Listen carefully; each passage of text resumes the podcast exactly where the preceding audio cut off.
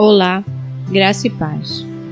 Você vai ouvir agora uma mensagem pregada pelo pastor Diego Ramon na Igreja Presbiteriana de Fragoso.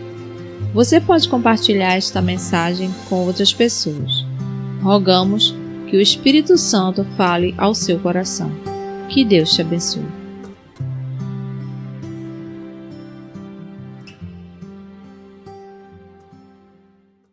Abra sua Bíblia na carta de Tiago, no capítulo 4.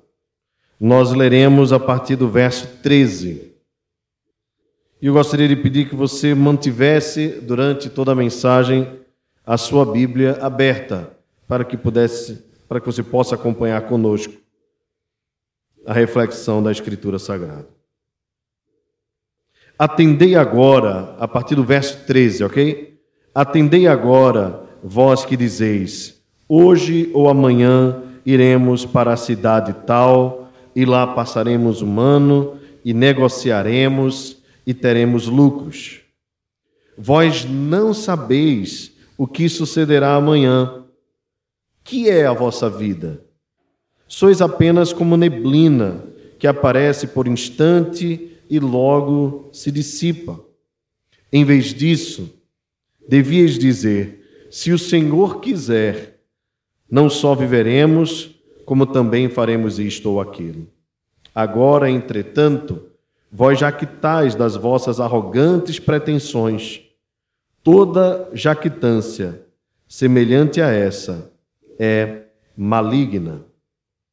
Portanto, aquele que sabe que deve fazer o bem e não faz, nisto está pecando, diz o Senhor. Feche seus olhos, vamos orar, falar com o nosso Deus.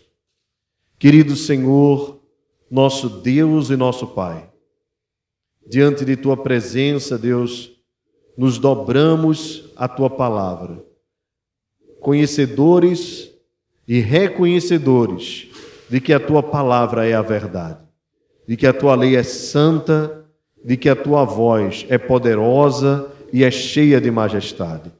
Queremos te rogar, Senhor, que mesmo à distância, a tua voz alcance corações nesta noite, nos transforme, nos ilumine, nos conforte, nos console, até mesmo nos constranja e nos confronte, desde que seja a tua voz e que a tua vontade seja por nós atendida. Te pedimos a tua bênção em nome de Jesus. Amém. Meus queridos, o que vocês pretendem fazer esta semana? Bem, o que você pretende fazer amanhã? Você já pensou sobre isso? Você também já pensou no que você gostaria de fazer ou de ter feito há um mês e meio atrás, quando de uma vez chegou para nós a notícia de que um vírus havia se espalhado em nossa nação e de que todos deveriam estar em permanente quarentena. O que você pretendia fazer em 2020, quando muitos de nós estávamos reclamando de que 2019 não tinha sido um ano bom. E ainda não era nem véspera do Réveillon, quando nós já víamos nas redes sociais as pessoas dizendo: já chega 2019, passou, chega logo 2020. E começou o ano com tantas expectativas, com tantos pensamentos, com tantos planos.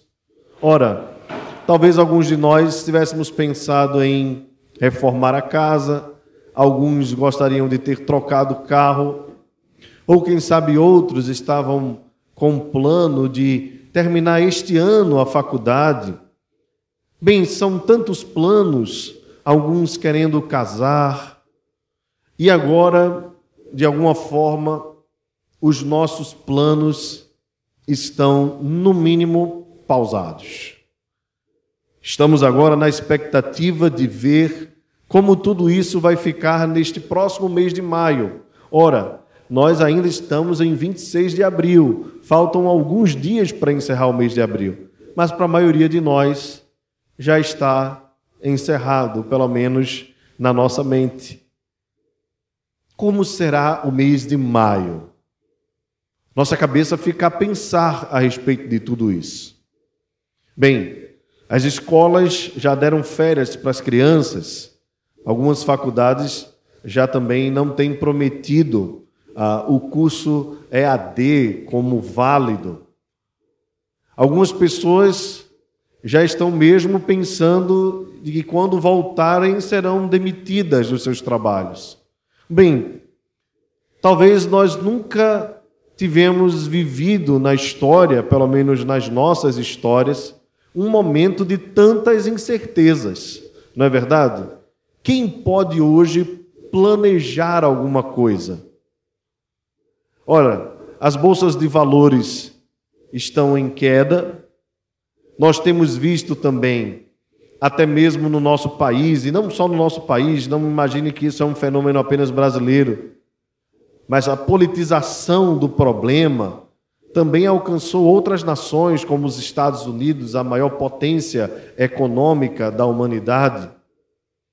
E agora as pessoas não sabem como vai ser, como serão as eleições, as próximas eleições. Nós também não sabemos nem se haverá eleição. São tantas coisas que têm tomado conta no sentido das incertezas em nossos corações que nós neste momento, mais do que nunca, precisamos reconhecer o quanto nós somos pequenos. Pois bem, queridos, este não é um problema só nosso. Esta não é uma dificuldade que só nós cristãos, no século 21, no ano de 2020, estamos passando. Na verdade, na verdade, tudo o que eu falei aqui só demonstra o quanto nós somos arrogantes.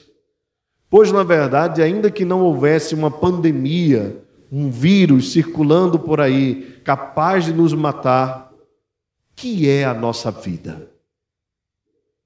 Basta apenas uma veia estourar dentro do nosso corpo, apenas uma artéria ser perfurada numa perfuração mínima e nós simplesmente podemos deixar de existir. Basta um simples acidente doméstico e alguns de nós poderemos não mais viver, ou um simples descuido no trânsito, seja dirigindo ou atravessando a rua, e a nossa vida pode ser ceifada. Portanto, essa pandemia tem também poder dentro daquilo que nós chamamos da disciplina do Senhor, de nos mostrar o quanto nós somos frágeis e pequenos, e o quanto nós nos arrogamos em ser grandes. E presunçosamente planejamos as nossas vidas sem ao menos contar com o fato de que há um Deus soberano que controla todas as coisas. Tiago escreveu esse texto para uma igreja dispersa, não dispersa espiritualmente, mas dispersa fisicamente. Eu estou falando de irmãos da dispersão, judeus que creram em Jesus e que, por conta da perseguição, foram distribuídos em várias regiões. Portanto, esta carta está incluída naqueles, naquele rol de cartas gerais, ou seja, ela foi escrita para os irmãos ah, da igreja daquele século que estavam distribuídos em várias regiões. Desta maneira, ele pôde alcançar as pessoas com um discurso muito claro e muito objetivo.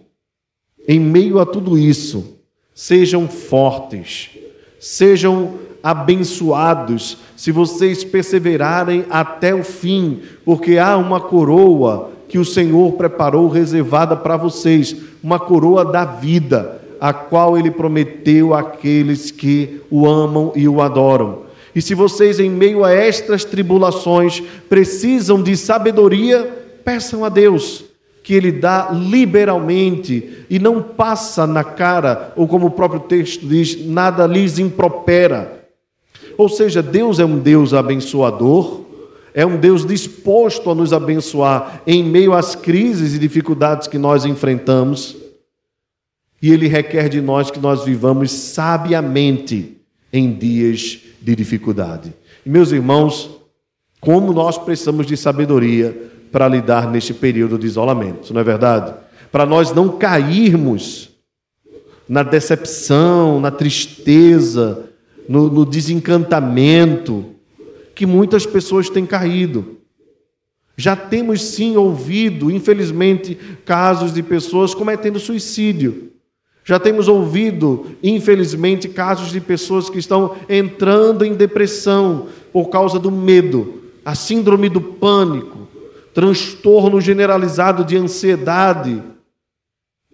E olha, Tiago vai orientar a igreja a, nesse momento, cuidar da sua saúde espiritual, a fim de que pudessem enfrentar as perseguições, as lutas, naquele caso, naquele, naqueles dias. Uh, tudo indicando aqui que tinha a ver com a perseguição de Roma sobre os cristãos. O apóstolo decide orientar a igreja a caminhar firmemente em dias difíceis.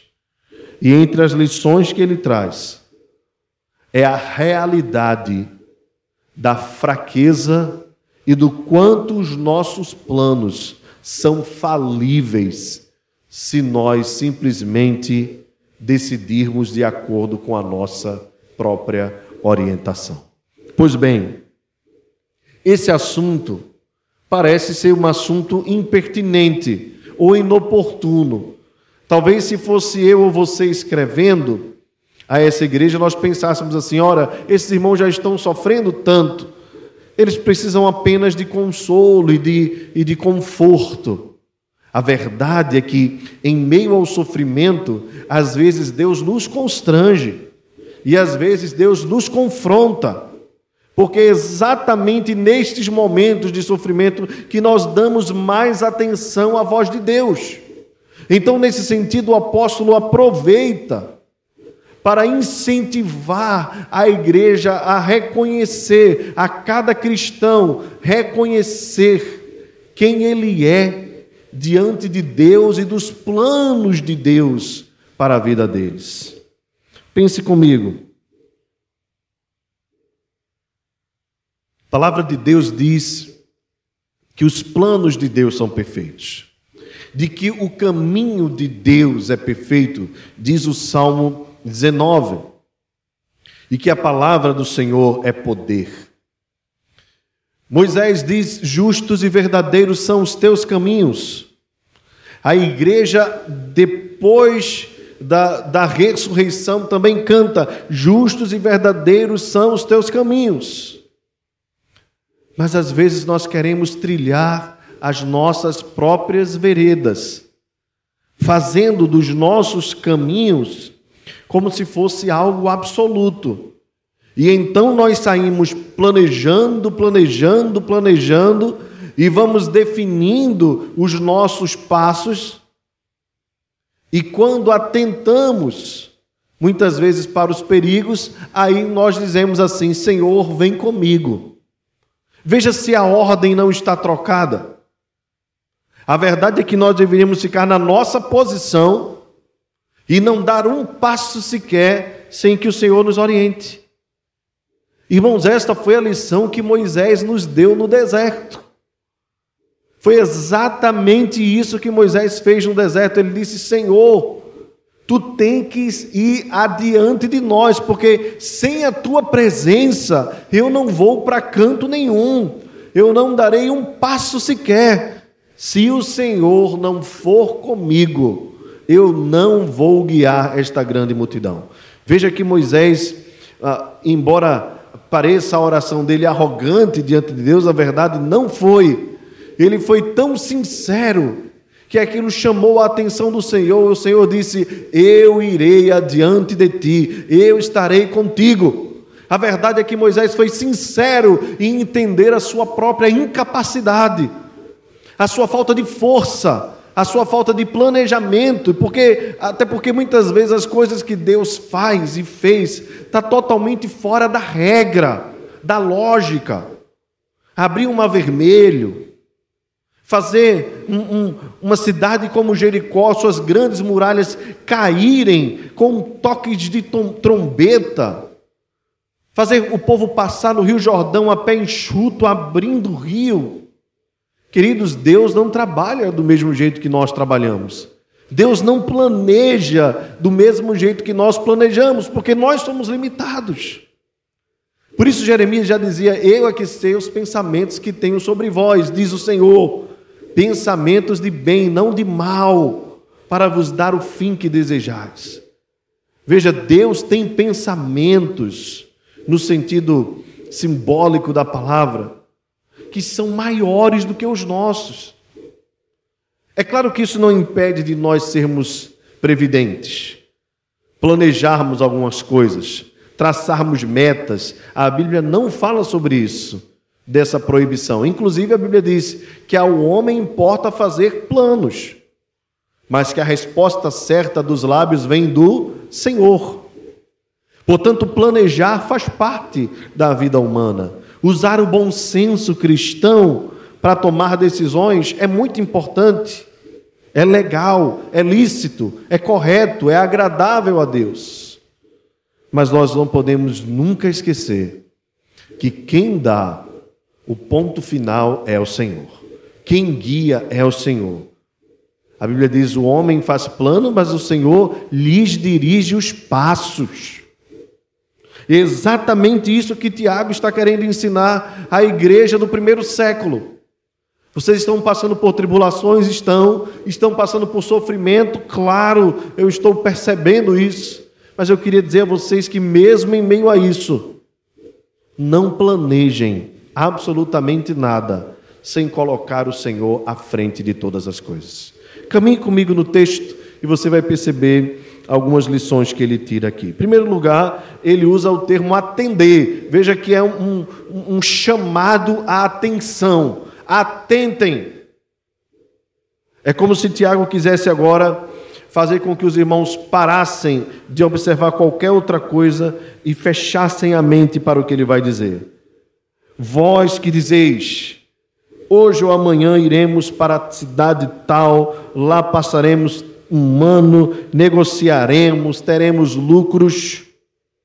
Cuidado. Cuidado com a excitação em querer fazer planos. Atente, observe. Cuidado para que as coisas que estão te envolvendo não te façam tomar decisões que você não tem certeza que o Senhor aprova. Às vezes nós vamos nesse caminho e escolhemos alguém para nos relacionar que não agrada a Deus. Às vezes nós vamos nesse, nesse afã e compramos algo que também não agrada a Deus e vamos ter dificuldade para pagar. Tiago diz: cuidado, cuidado com tudo que você faz e decide fazer. Vós não sabeis o que sucederá amanhã. Veja que ponto importante aqui. Você já imaginou, por exemplo, alguém que poucos dias antes da pandemia decidiu investir o dinheiro em abrir um comércio?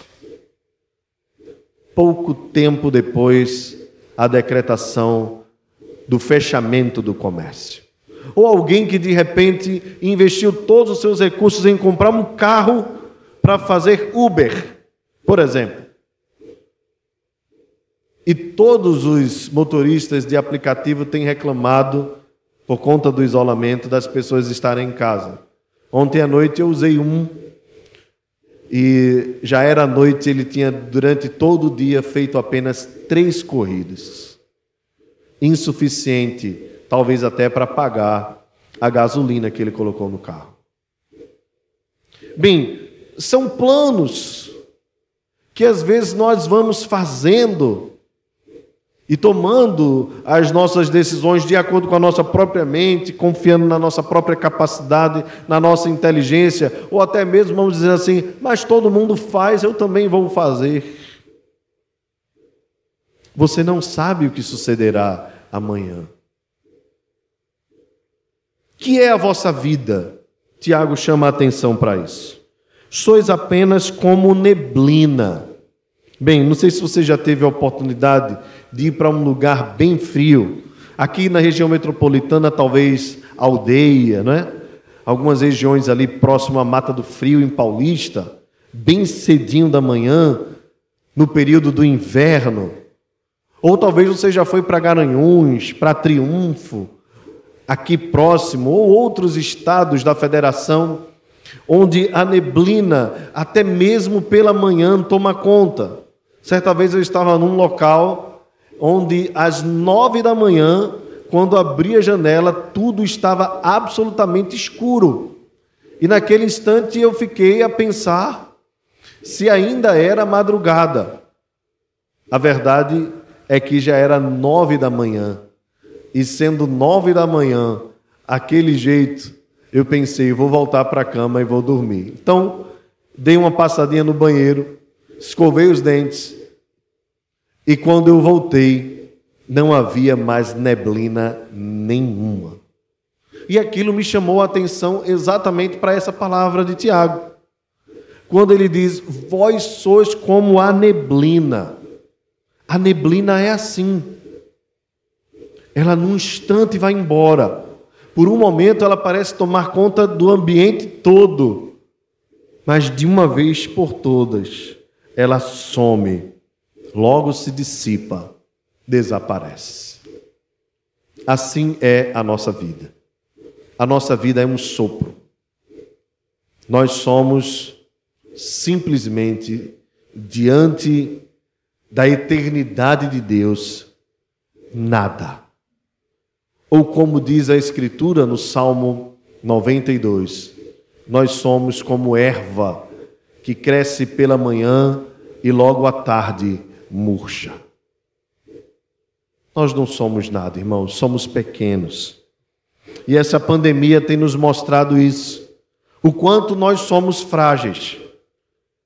A princípio, houve a expectativa de que apenas as pessoas que têm imunidade baixa estariam correndo risco de sofrer com isso, e de repente começaram a surgir os casos de pessoas aparentemente sadias, saudáveis, que também foram acometidas. E nós pensamos assim: olha a força desse vírus. Inclusive, chegamos ao ponto de ver atletas sendo também contaminados. Pois bem, irmãos, o que a palavra de Deus está nos dizendo é que nós somos pequenos, limitados, frágeis, passageiros como vento que logo passa e logo vai embora. Portanto, nós não somos capazes de garantir a ninguém. Hoje farei isso, amanhã farei aquilo, depois de amanhã farei aquilo outro. Você já pensou de repente quantas vezes a sua palavra já foi por água abaixo? Deixa eu lembrar, por exemplo, a você. Quando você disse para o seu filho ou para sua filha, ou para sua esposa, para o seu marido, amanhã todos acordem cedo porque nós vamos à praia. E de repente, ainda na madrugada, cai um toró que torna inviável o passeio na praia. Ou de repente você pensou aí numa viagem e de repente, por um simples ah, ah, utensílio do carro, o, o automóvel não pode ser ligado. Então vejam que ah, tudo que a gente faz, por melhor que nós sejamos, por mais precavidos que nós possamos ser, por mais metódicos, meticulosos, bem, por mais inteligentes e capazes que nós sejamos, nós não podemos nem mesmo dizer até daqui a pouco. Às vezes, quando termina um telejornal, o jornalista diz: até amanhã, até amanhã. Alguns antigamente uh, tinha um que dizia assim: uh, se, se eu não estiver aqui, estarei. É, se eu estiver aqui, Deus estará comigo. Se eu não estiver, estarei com Deus. Não sei quem é que dizia isso. Mas essa é uma grande realidade. Eu só posso dizer até amanhã se de fato eu completar a frase dizendo: se Deus quiser, se Deus permitir.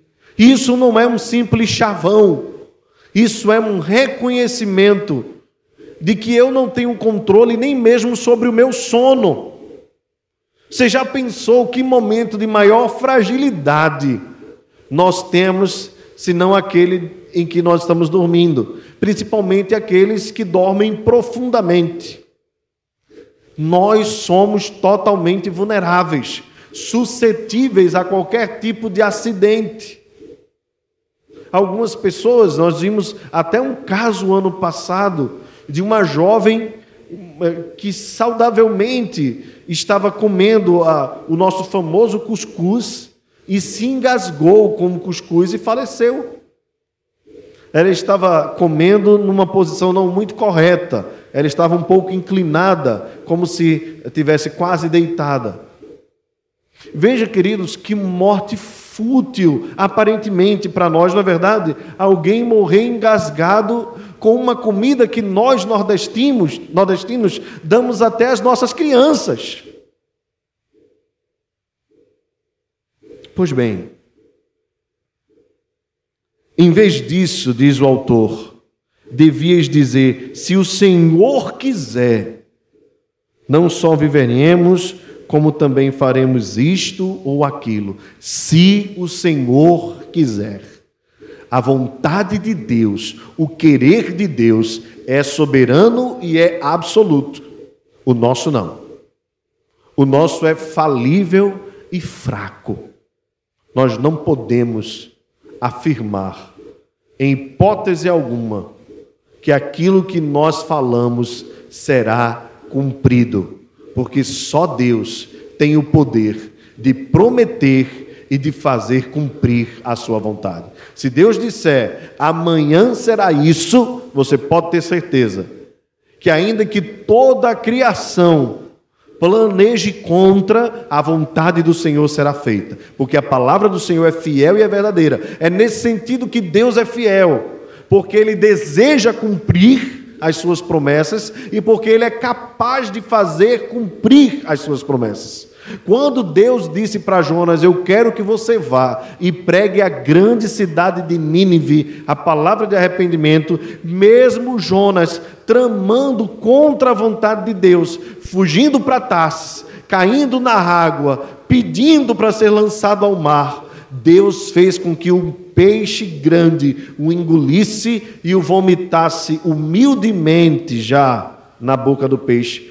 De maneira humilde, Jonas reconheceu o Senhor naquele local durante os três dias que ali ficou e vomitado para fora, ainda não tão uh, de acordo com a vontade de Deus profetizou aquilo que Deus queria para a grande cidade de Nínive. E uma das grandes lições que o profeta, o livro do profeta Jonas nos traz é que a vontade de Deus sempre será cumprida, mesmo quando nós quisermos o contrário. O que praticamente Jonas fez foi a tentativa de suicídio. Ele afirmou para as pessoas no barco: Sou eu o grande problema, me lancem e tudo acaba. E Deus disse: Epa, a sua vida me pertence, você é meu. E fui eu que lhe dei a vida, e sou eu quem vou tirá-la no tempo que eu quiser. E Deus fez o absurdo para nós, o estranho, o incompreensível para nós acontecer. De fato, quando Jonas cumpriu a palavra, Deus fez com que toda a cidade se convertesse, cumprindo assim a sua palavra. Meus irmãos, Deus é poderoso para cumprir todas as suas promessas. Ele é fiel, ele é absoluto. E nós o que somos? Somos como o vento passageiro, somos como a neblina, somos como a erva que logo murcha.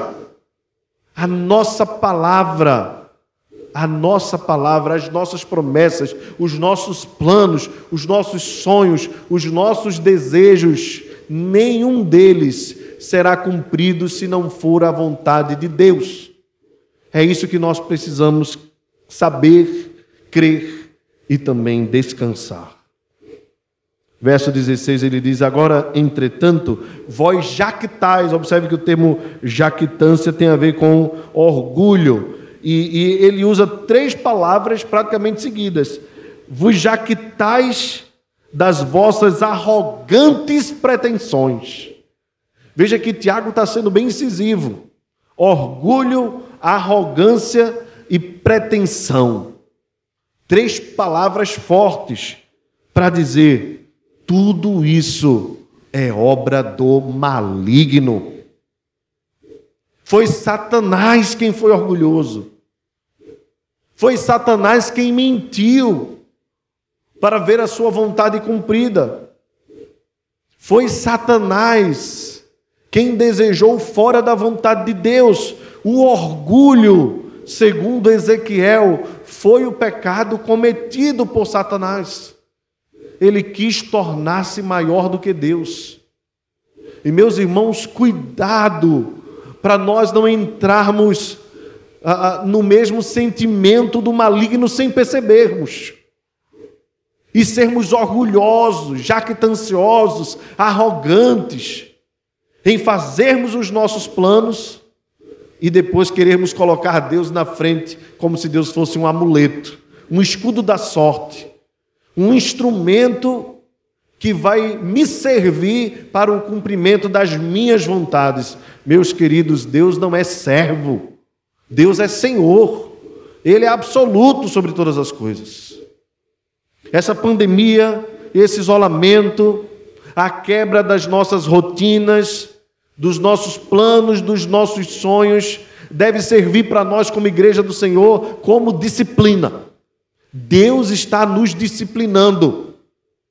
Deus está nos moldando, Deus está mexendo conosco, mexendo naquilo que nós mais amamos, que é termos independência, que é termos autonomia, que é fazermos acontecer. Deus está dizendo: vocês vão é para casa e vocês vão aguardar de mim a salvação, o livramento.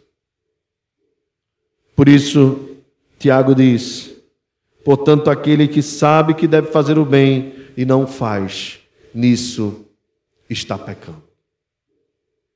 Devemos, portanto, guardar essa lição, todo o coração, de toda a nossa alma.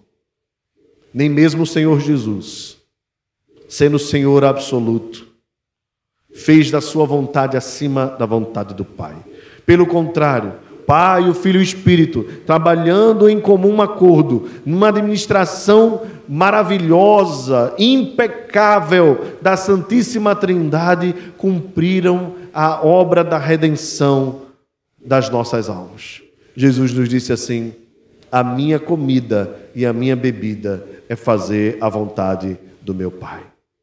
Portanto, queridos e queridas, descansemos na vontade de Deus nos entreguemos totalmente a Ele, nos tranquilizemos diante dEle.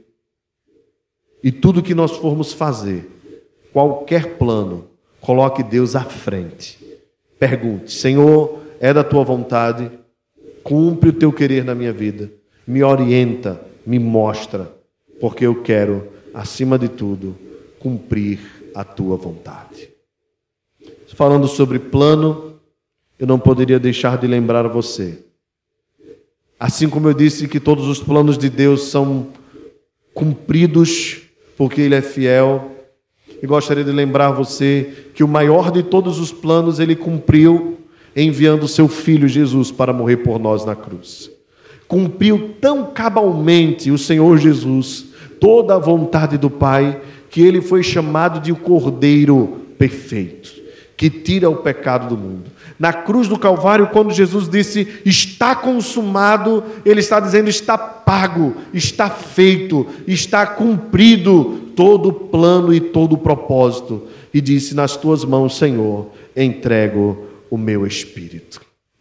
Jesus cumpriu todo o plano de Deus. E por conta do cumprimento desse plano, ele foi capaz de nos comprar. Comprar todo aquele que nele crê. Por isso eu pergunto a você nessa noite: você crê em Jesus? Você já entregou-se a Jesus? Você já se rendeu ao amor e à graça de Jesus? Porque nenhum plano que você possa ter nessa vida, por melhor que seja, é maior e mais abençoado do que o plano da salvação que Deus quer operar no seu coração. Por isso, hoje é noite de você se arrepender dos seus pecados, se voltar para o Senhor, reconhecendo que você não é nada e dizer agora, Senhor, a partir de hoje, eu entrego a Ti a minha vida, confio em Jesus, a minha salvação e te peço, dirige os meus passos, faz da minha vida um instrumento do teu querer.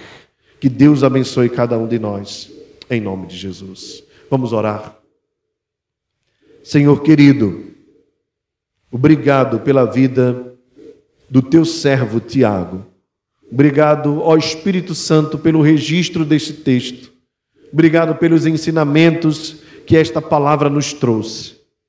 E assim nós queremos já te pedir perdão se temos sido arrogantes em planejar as coisas sem consultar ao Senhor.